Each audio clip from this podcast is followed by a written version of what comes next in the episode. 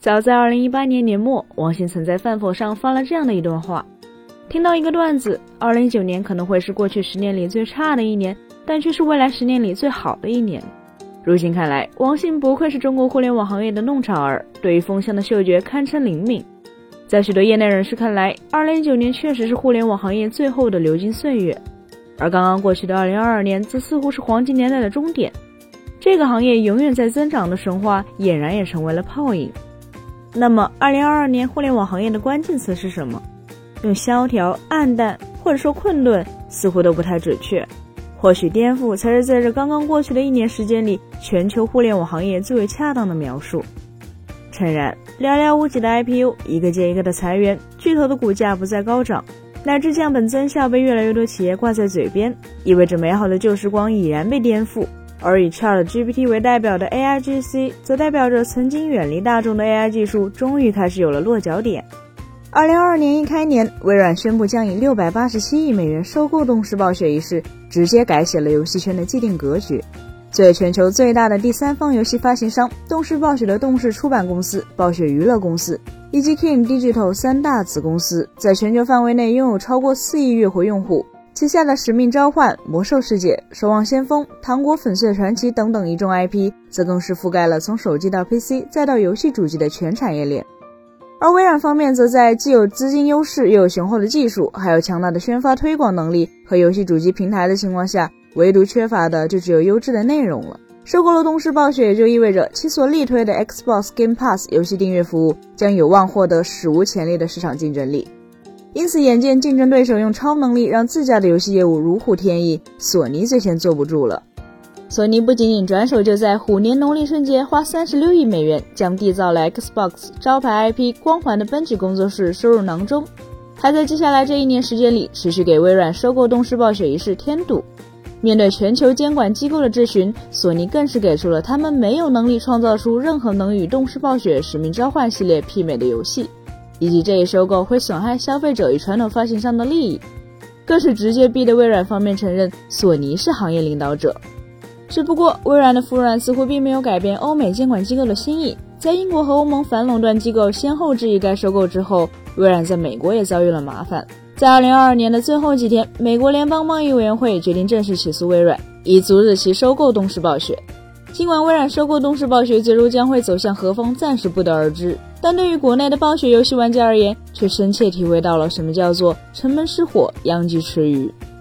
二零二二年十月十六日，网易与暴雪长达十四年的合作宣告破裂，数以百万计的中国玩家流离失所。尽管两家最终分道扬镳的背后真正的缘由至今仍扑朔迷离，但有传言称，这是因为动视暴雪 CEO 鲍比·科迪克为了给新东家微软交出一份漂亮的报表，所以才向网易方面提出了不可接受的续约条件，最终导致双方走上了陌路。可能所有国内的暴雪游戏玩家都没有想到的是。二零二二年年初被视为将拯救动视暴雪的这一次收购，居然会在十个月后变成了催命符。或许这是命运开的一个玩笑吧。此前在二零二一年夏季，Facebook 掌舵人扎克伯格就表示，在未来五年内将 Facebook 从社交媒体网络转变为一个元宇宙公司。紧接着，在同年十月，Facebook 正式更名为 Meta，也使得元宇宙概念成为了炙手可热的宠儿。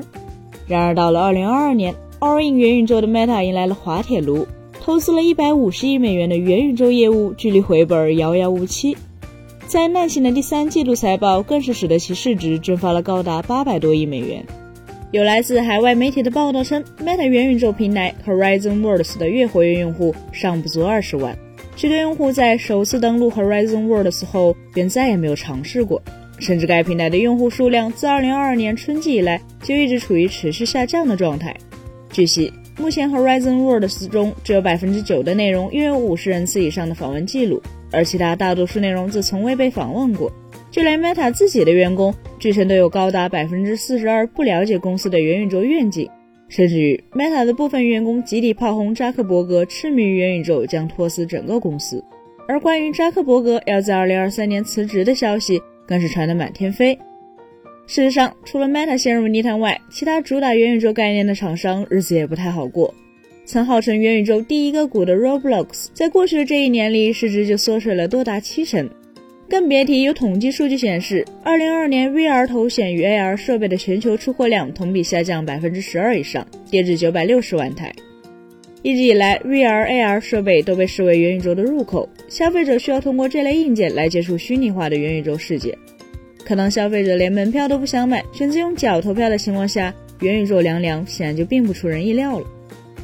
自二十年前的美国互联网泡沫破裂以来，硅谷巨头的好日子似乎一直在持续。作为全球化最大的受益者，高速全球扩张更让他们确信增长是永无尽头的。但这一切直到二零二二年发生了改变。在二零二二年秋冬季，美国互联网行业可谓是笼罩在了阴云之下。亚马逊、Meta、Netflix、Twitter 等一众明星陆续开始大张旗鼓的裁员，在 Twitter、Reddit、Facebook 等海外社交媒体上，更是随处可见这些公司前员工的吐槽和抱怨。就连一向以工作氛围佛系著称的谷歌都在改变。其 CEO 皮查伊此前在全员大会上公开宣称，谷歌目前的生产效率和员工总数不相匹配。随后，谷歌方面就提出了一个新的绩效评级系统，用于评估员工的表现。到了二零二二年年底，谷歌的裁员计划也终于来了。目前有知情人士向 CNBC 透露，预计将有百分之六的员工，也就是一万多人，因为表现不佳而被解雇。其实这些硅谷巨头大规模裁员的原因很简单，甚至扎克伯格自己都表示，很多人都认为，即便疫情结束后增长也会持续，我也不例外，所以大幅增加了投入。事实上，经济环境趋冷与硅谷无关。这是过去二十余年里硅谷人脑海中的刻板印象。毕竟，即使是二零零八年的金融危机都没能阻止这些硅谷巨头的不断壮大。可现在情况就完全不一样了。在硅谷巨头依赖的数字广告市场上，谷歌与 Meta 已经失去了垄断地位。最新数据表明，谷歌和 Meta 的市场份额合计近十年来首次低于百分之五十。而亚马逊的电商业务也正在受到来自中国互联网厂商以及沃尔玛、Costco 等传统零售商的挑战。也使得降本增效这股风潮从太平洋西岸吹向了东岸。微软试图一掷千金改变游戏行业的生态，Meta 用百亿美元戳破了元宇宙这个泡沫。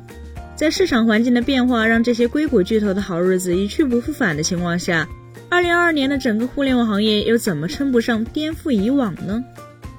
本期节目就到这里了，更多精彩大家可以关注我们三一生活的官网或全民来同名账号查询更多信息。咱们下次再见，拜拜。